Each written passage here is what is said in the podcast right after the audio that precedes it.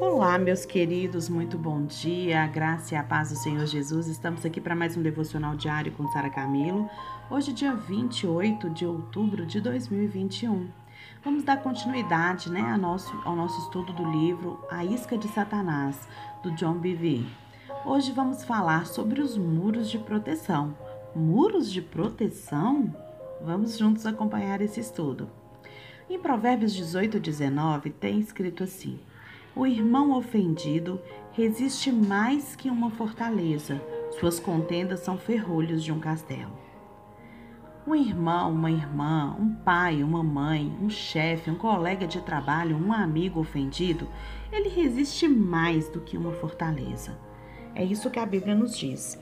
As cidades fortificadas, gente, antigamente, elas possuíam muros ao seu redor, e esses muros eles eram a segurança de que a cidade estaria protegida. Eles mantinham algumas pessoas e invasores fora dela. Todos os que entravam eram revistados. Aqueles que deviam impostos não podiam entrar até que pagasse aquilo que devia. O que era considerado uma ameaça à segurança ou à saúde da cidade eram mantidos fora da cidade. E hoje, Muitas vezes, né, como diz lá em Provérbios 18, o rei Salomão, nós construímos muros quando nós somos feridos. Sabe para quê? Para salvaguardar o nosso coração e nos prevenir de futuras feridas. A gente se torna seletivo, barrando a entrada de todos aqueles que nos feriram. A gente seleciona todos os que nos devem algo, negando, a gente nega mesmo o acesso para eles até que eles nos paguem tudo aquilo que nos devem a gente abre mão da nossa vida, sabe? E é, a gente abre a nossa vida somente para aqueles que a gente acredita que estão do nosso lado. E frequentemente essas pessoas que estão do nosso lado, elas também estão ofendidas. E dessa forma, em vez de ajudar, a gente coloca as pedras adicionais em nossos muros. Isso mesmo. A gente vai só acrescentando pedras sem a gente saber exatamente como aconteceu, esses muros eles vão se tornando prisões para a gente. A essa altura, não mais tomamos precaução em relação àqueles que entram, mas também, aterrorizados, não nos aventuramos a sair da fortaleza. A gente acha que a fortaleza é a nossa proteção. E o cristão ofendido, ele se concentra no seu próprio interior e ele se torna introspectivo. Ai, gente, quando um cristão está ofendido, ele guarda os seus direitos e relacionamentos pessoais cuidadosamente. Nossa, a energia dele é consumida enquanto ele, se, ele cuida de que nenhuma outra ferida futura ocorra. Se a gente não se arriscar a ser machucados, a gente não pode dar amor incondicional. O amor incondicional, ele dá aos outros o direito de nos machucar. Pode isso? Mas é desse amor que a Bíblia fala, desse amor que dá ao outro o direito de nos machucar. Nossa, mas é muito doido, né? Mas vamos entender direito isso? O amor, ele não procura seu próprio interesse, mas as pessoas machucadas, elas se tornam mais e mais introspectivas e retraídas. Quanto mais machucada a gente está, mais retraído, mais introspectivo a gente fica. E nesse ambiente, o amor de Deus ele vai se tornando frio. Um exemplo natural é os dois mares da Terra Santa.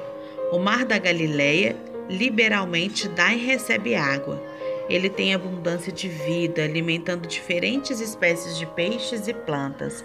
A água da, do Mar da Galileia é levada pelo, pelo Rio Jordão até o Mar Morto, Mar Morto.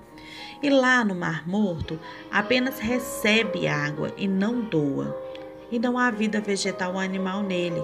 As águas vivas do Mar da Galileia se tornam mortas quando elas são misturadas às águas do Mar Morto, e por ser tão salgado também.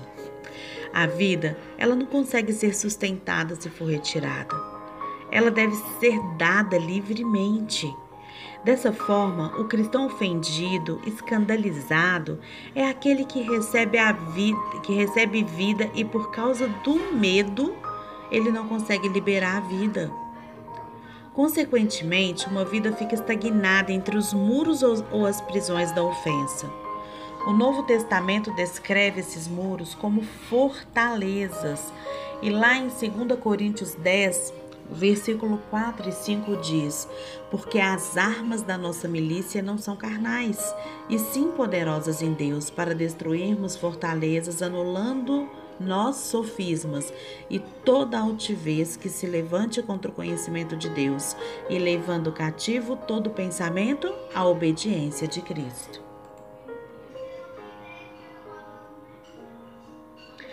Essas fortalezas, elas criam padrões de raciocínio por meio dos quais toda informação recebida é processada.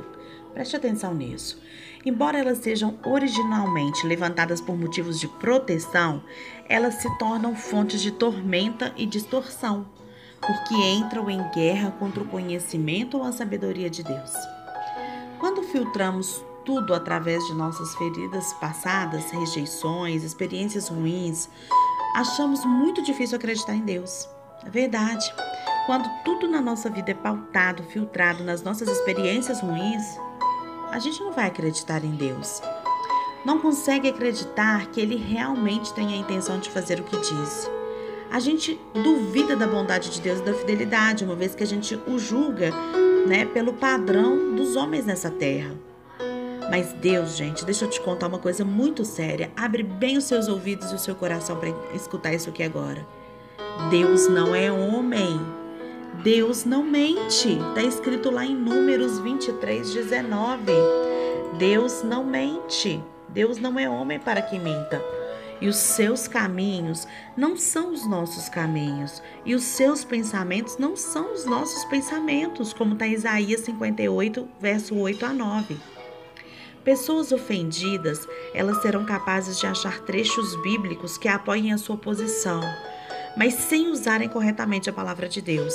O conhecimento da palavra, gente, sem amor, é uma força destrutiva, porque sabe o que, é que ela faz? Ela nos incha de orgulho e legalismo, como está lá em 1 Coríntios 8, de, de 1, versículo 1. Isso faz com que nos justifiquemos em vez de nos arrependermos, porque não somos capazes de perdoar. Então, se a gente não arrepende, perdoa, a gente vai justificar. E quem nos justifica não somos nós. Então, cria-se dessa forma uma atmosfera que a gente na qual a gente pode ser enganado. Porque o conhecimento de Deus sem o amor de Deus, gente, vai nos levar ao engano. Jesus ele nos alerta sobre os falsos profetas imediatamente após a declaração de que muitos seriam escandalizados. Lá em Mateus 24, 10, que ele diz: Levantar-se-ão muitos falsos profetas e enganarão a muitos. Quem serão esses muito enganados? Os escandalizados, ofendidos, que esfriaram o seu amor. Quando o amor operante na nossa vida não é o ágape, a gente vai criar muita resistência, muita resistência mesmo. A gente deve chegar ao ponto de confiar em Deus e não na nossa carne para nos proteger da ofensa. Porque toda vez que a gente confia na nossa carne para nos proteger da ofensa, a gente está negando o agir de Deus na nossa vida. Certo? Eu queria que você pensasse agora em quaisquer atitudes que você encontra em si mesmo, dentro dos seus muros, é, e que te torna, por exemplo, seletivo quanto aos seus relacionamentos. Você consegue perceber na, na sua caminhada, você consegue perceber atitudes suas, é sua, não é do outro, tá? Que te torna seletivo quanto aos relacionamentos, que te torna menos aberto e vulnerável às pessoas, que te fecha para aqueles que você tem medo que possa te magoar? Você se torna resistente em abrir a guarda para que você possa se relacionar com aqueles que te devem alguma coisa? Você é so, somente aberto para aqueles que você acredita estar do seu lado? Isso aqui marca aqui essas atitudes que você possa ter na primeira atitude, gente, da, da ofensa, a nossa primeira atitude diante da ofensa é nos proteger. Mas e com isso a gente vai criando os nossos muros, os nossos muros, e vamos ficando ali dentro daqueles muros sem conseguir, sabe, é, romper com isso e conviver livremente com as pessoas. Então eu queria que você pegasse um papel agora e fizesse uma lista, sabe? É com isso que eu vou te passar aqui. Eu queria que você relacionasse isso tanto com aqueles que têm direito de te magoar, quanto aqueles contra quem você fechou os muros aí. Eu queria que você anotasse o nome de pessoas que você tem medo que te magoe e que por isso você não deixa elas entrar nos seus muros. Na verdade, a primeira pergunta é: você vai listar aí o nome das pessoas que podem te magoar, que você deixa te magoar, tá? Anota aí para mim o nome das pessoas que você deixa te magoar. E depois você vai é, anotar o nome das pessoas que você deixou de fora dos seus muros de proteção que você não quer mais ter relacionamento porque elas te magoam. Certo? Pensa sobre isso. Essas pessoas que você está deixando por, por fora e essas que você permite e perdoa, qual tipo de amor que você tem relacionado com elas? Lembra que o amor, que o conhecimento, sem o amor de Deus, não vai fazer diferença na nossa vida. E agora você vai escrever uma oração, você vai orar falando para Deus, pedindo Ele para te ajudar a derrubar esses muros de proteção, para você se tornar vulnerável, sim, e se arrepender de qualquer ofensa que te ofendeu ou que você ofendeu as pessoas. Sabe por quê? Porque quando você faz isso, você diz para Deus: Pai, eu quero viver o seu amor. Eu quero que as pessoas conheçam o seu amor através da minha vida. É fácil? Não é não. Não é fácil não.